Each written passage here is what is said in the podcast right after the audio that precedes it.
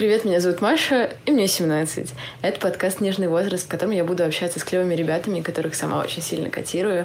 Здесь я буду стесняться, задавать глупые вопросы, переживать и очень нелепо смеяться. Ну, поехали.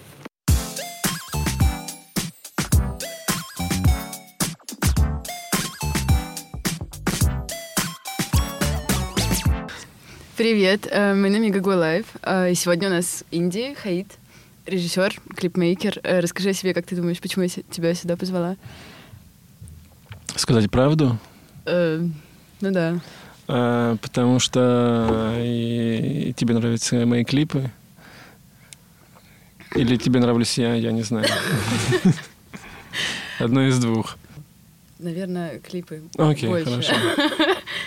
Не, ну ты прекрасный человек. Спасибо, да. Ты знаешь. Пару слов о себе, чем ты занимаешься? Э, я режиссер, снимаю клипы, рекламы последние лет 10, наверное. Вот очень, очень хочу вскоре делать кино. Но пока, ну, как бы, и это тоже я забрашивать не буду. Мне, мне это всегда, думаю, нравится. Особенно клипы. Хорошо. Ну, давай тогда немного ближе к твоей личности. Начнем с детства. Каким ты был ребенком? А, вот, вот тут вот я, если честно, не помню. У меня какие-то очень мало отрывков. Э, но я недавно виделся с э, сестрой, она мне сказала, что я был довольно странным ребенком. Вот. Э, я обрадовался, потому что это объясняет многое. Вот я из многодетной семьи. Э, вырос э, в Украине, в городе Желтые воды. Вот. С 7 лет э, пошел учиться в религиозную еврейскую школу. Школа-интерната для мальчиков. Там я учился лет 8. И вот. Мне кажется, самые важные годы, годы ребенка я провел именно там. Это на меня сильно повлияло и в хорошую, и в плохую сторону. Сложно сейчас определить. Вот. Эм, Потом вернулся в свой родной город и 18 лет переехал в Израиль. Вот, и сейчас вот живу в Киеве теперь. А чем ты увлекался в детстве? Всем. Вот, правда, вот всем. Я, я, я вышивал крестиком. я играл на флейте. Я, я танцевал, я рисовал, я пел.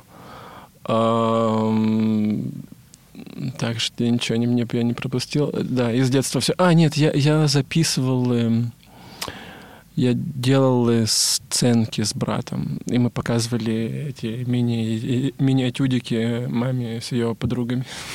Я думаю, кстати, все началось оттуда.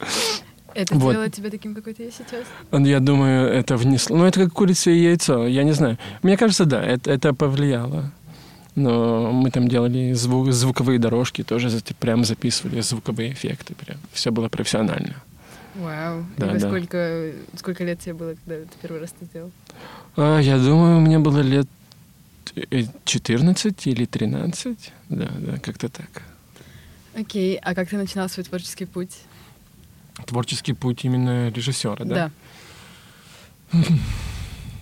Сложно сказать, в какой именно момент э, это началось, но учитывая концепцию кино, наверное, все началось, э, когда мне было лет 10. Я рисовал на, в, те, в, те, в тетрадях, э, как человечки дерутся, и потом ты быстро пролистываешь листики, фррр, и получается мультик. Вот мне кажется, я, в принципе, то же самое делаю сейчас, только немножечко лучше и немножечко дороже. Бюджеты побольше. Ну, вот как-то так все, наверное, началось. Но это прям если вот самый-самый интро. А вообще я снимал на мамин телефон, э, на Samsung, на, рас, на, рас, на раскладушку. Это была моя первая камера. Эм, ну, так, чтобы прям первые-первые видео, наверное, были, когда я снимал танцы. Я несколько лет я преподавал танцы и много снимал на видео и свои танцы, и, и танцы своих и коллег. Вот. Э. И, собственно, по этому, по одному из таких видео на меня вышел какой-то певец в Израиле, вот, и сказал, сними ко мне клип. Вот так, так я и начал. А ты, ну вот, на протяжении вот этого своего творческого пути а были ли у тебя какие-то страхи, сомнения, может быть, в себе? Страхи и сомнения всегда касаются, наверное, результата. А результатом я как-то, ну, я не парился абсолютно, когда я только начинал делать то, что я делаю. Мне очень нравился процесс, и он до сих пор мне нравится. Но раньше это все, о чем я мог думать. Разочароваться в процессе это, это сложно, конечно, потому что там, а там ожиданий нет. Ожидания всегда касаются именно, именно результата. Но сейчас, да, боишься, боишься быть э, невостребованным, никому не нужным в карьерном mm. плане. Ну да, боишься оказаться. У меня такая фобия остаться на улице вообще. Я не знаю, почему у меня вообще мысли об этом, но э, представляю себя бездомным, э, никому не нужным, неактуальным. Я думаю, вот да, больше... Ну, пока что тенденция идет э, вверх, но все может измениться в любой мом- момент, и вот, наверное, этого больше всего боюсь. Что может к этому привести, например? Привести?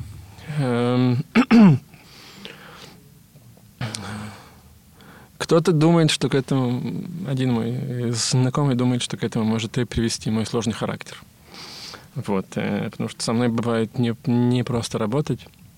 Я очень прямой всегда. Вот не всем это, это сильно нравится. Если люди очень сенситив. А, но я думаю, что, наверное, к этому может привести, как сказать, если я, я потеряю хватку знаешь, идеи, они, они идут, идут, идут, а в какой-то момент они могут перестать идти или, или то, что приходит э, просто плохо. Ну, не знаю. Есть запасные варианты, типа бэкап? Э, да, конечно, их куча. Чем еще заняться? Куча. Я могу быть жигало.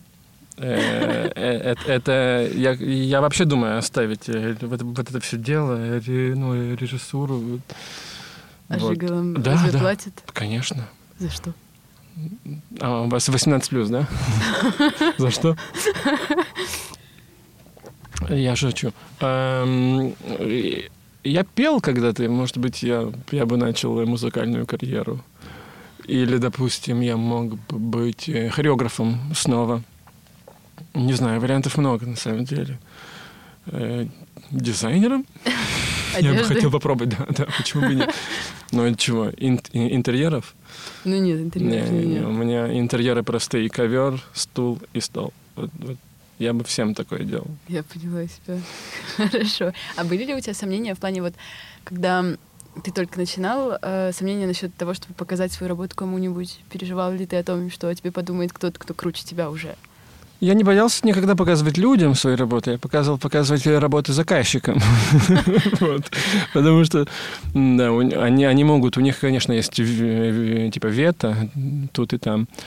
Им, конечно, сложнее. А людям нет, я люблю, я, я люблю показывать людям, особенно людям, которых я не знаю. Вот, людям, которые, которых я знаю, чем мнение мне близко, да, им, наверное, конечно, сложнее ну, показывать работы, потому что хочется, наверное, их э, одобрения, типа какого-то, потому что иначе чего им показывать? Потому что он в моих глазах высокий, и мне бы хотелось, чтобы я тоже был в его глазах. Но таких людей в моей жизни мало. У меня вообще мало людей в жизни. Um, в какой момент ты понял, что ты на своем месте? А на самом деле, ты, у меня не было какого-то момента, когда, типа, о, вот, все, вот теперь я знаю, что я буду делать, типа, только это. И даже сейчас я всегда открыт к новым эм, идеям, экспериментам. Я недавно купил электрогитару, вот учусь играть. Так что я уже готовлю план Б, о котором мы говорили. А что ты считаешь своей лучшей работой, своим самым большим достижением? О, oh, щит. Мне нравится клип э, Dreamer для израильской группы Angelsi. Вот. Он мне нравится, потому что тот случай, когда то, чем я занимаюсь, я не, не называю искусством, я называю это э, и творчеством. Но иногда в момент создания этого произведения может получиться так, что то, что получилось, оказывается и типа искусством. И мне кажется, этот клип, вот он такой, э, мне кажется, он самый сильный.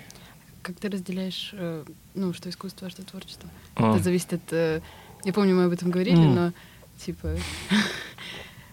Я надеюсь, меня, меня не закидают камнями, но я немножечко олдскульный в этом плане.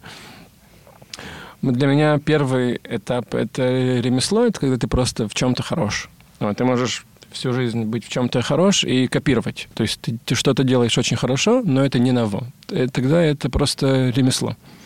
И крафт. Вот. Если ты в чем-то очень хорош, и ты делаешь что-то новое, тогда это уже творчество. Потому что творчество — это когда ты создаешь что-то новое. Вот. И иначе в этом нет смысла. А искусство — это когда результат этого творчества вызывает в тебе очень духовные, э, очень глубокие духовные переживания. Вот. И вот это э, у меня я могу так от- отозваться только о двух своих своих работах, а остальное я не могу назвать искусством. Вот. Какие две назвал бы? Э, Дример и, наверное, Маяк, э, группа Акуджав. Окей, хорошо. А расскажи теперь поэтапно, кратко, о создании клипа или ролика. Мгм. Вот с чего начать, сколько денег, Ага. и вот это все. Типа вот тезис. Да, все начинается с песни. Эм, мне присылают песню, она мне заходит, и эм, я в первую очередь интересуюсь, какие-то пожелания, может быть, есть те или иные, что касается бюджета, допустим, в, в какую сумму целиться, или идейно такое тоже бывает, хотя обычно я сам все, все выдумываю. Сколько Вот. денег минимально нужно? На сегодняшний день, если снимать в Киеве клип, я думаю, можно с 20... То есть, если это поп-песня, ну, если это попса, даже если она классная, тогда нужно где-то минимум 20 тысяч долларов и выше. А если это какое-то более андерграундовое, инди что-то, можно и за 10 что-то снять, на самом деле. Вот, ну, чем больше... Чем больше это попсо... Чем это попсовить, тем нужно больше денег. А почему так? ну, потому что, грубо говоря, ан- андерграундовый клип это может быть э, просто чувак без футболки, классно отснятый, и, кричит на камеру, и его а, типа обливают э, мазутом. Я не знаю. Вот. И то есть это в андерграунде можно идти в более такие в более тонкие материи, а в попсе все должно быть более ярким и рассчитанным на простого обывателя, поэтому обычно обы- так уж вышло, что это обходится немножечко дороже. В общем, э, э, я выдумываю историю. Вот. Иногда это занимает день, и- а иногда месяц, а иногда вообще не, не получается. Вот. Но если получается, мы привлекаем продакшн-компанию или, или продюсера, назначаем дату, делаем кастинг, ищем локации, утверждаем все нюансы, снимаем, потом монтируем и заливаем. Ну, а какие есть нюансы в этом всем? Нюансы? Да, на что вот э, нужно больше внимания, на что меньше? Э, сценарий. Я раньше э, писал сценарий от начала и, и до конца, вот в самом начале, и он не менялся до съемочного дня. Сейчас же я понимаю, что, наверное, лучше, для меня, по крайней мере, лучше, когда есть какая-то идея, э, это, это, это направление, к которому ты идешь, но оно, оно более гибкое. То есть от момента создания идеи до съемочного дня очень многое может меняться, добавляться. То есть такой более гибкий, гибкий процесс. Я нахожу его более эффективным, потому что по ходу ты узнаешь, там, кто твои актеры, какие у тебя локации, в чем они одеты. Если ты всегда готов добавлять или менять что-то, значит, ты будешь учитывать все, все новые водные. И, и, наверное, да, вот, вот сейчас я работаю так, мне так немного комфортней. А стоит ли учиться на режиссера, если вот захотеть им быть? Если в тебе нет желания подниматься каждое утро из кровати и идти сн- снимать, выдумывать, и тогда да.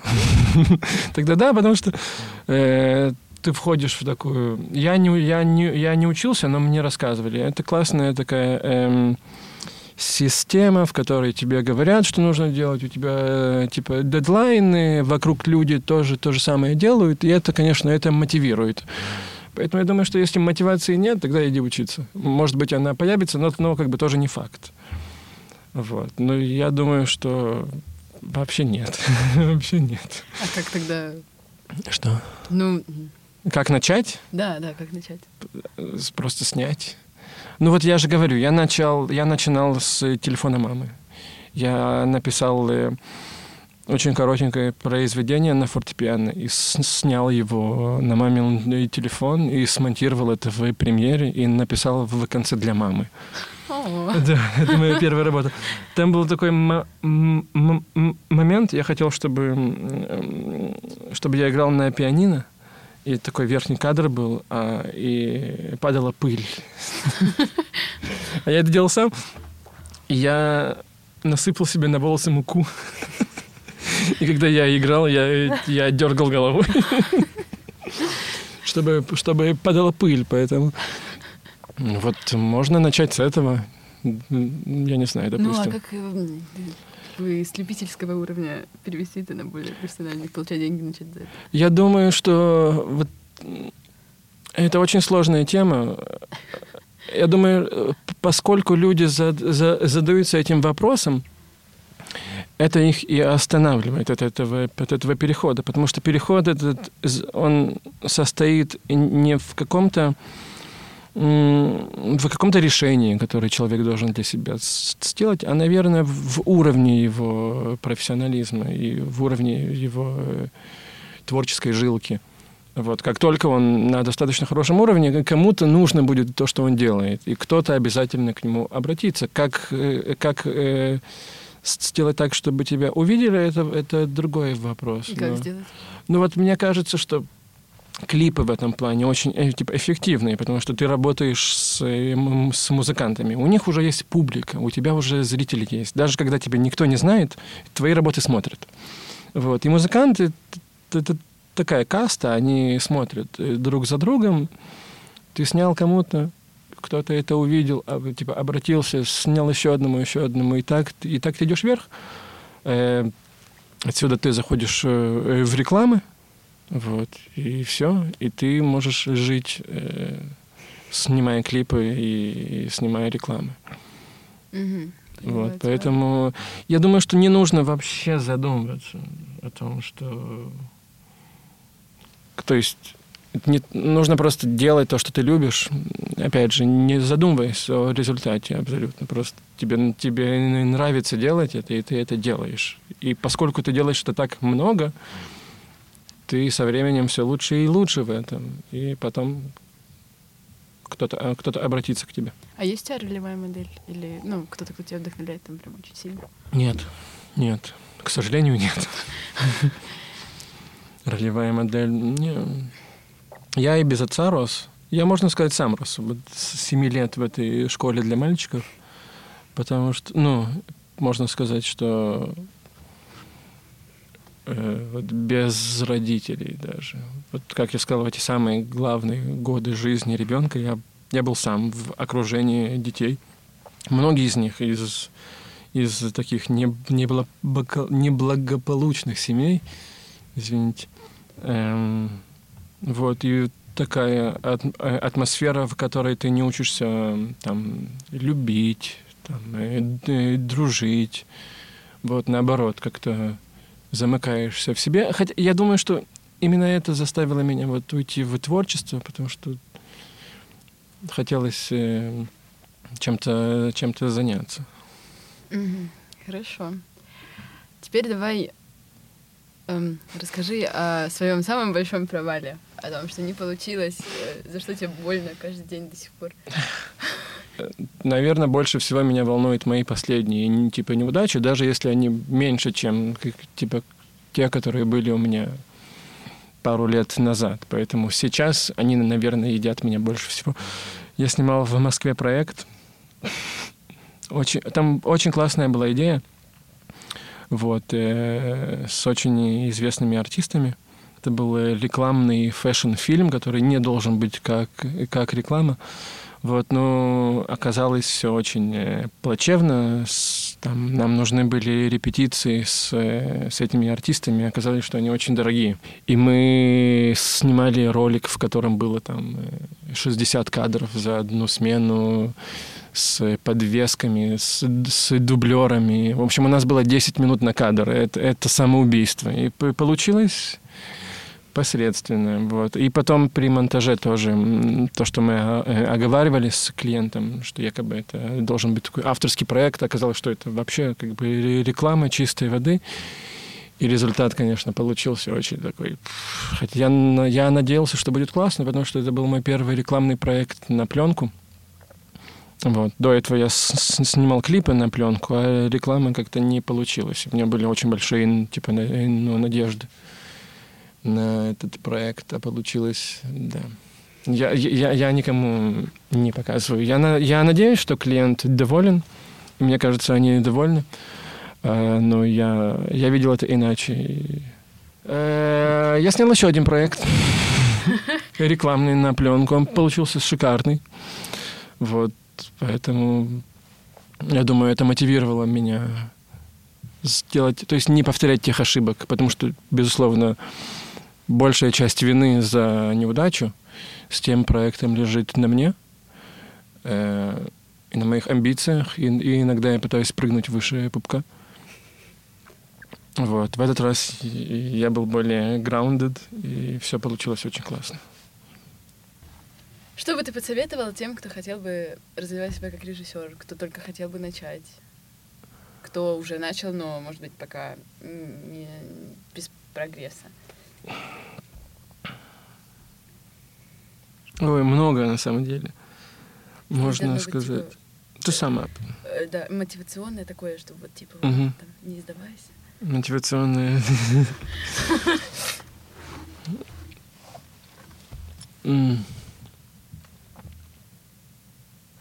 Я думаю, что каким бы большим у человека не был бы творческий потенциал, и, там, вера в себя и т.д., наверное, наступают моменты лени. Вот. Э, я говорю лени, но лень всегда — это маска, э, всегда там что-то есть еще. Вот.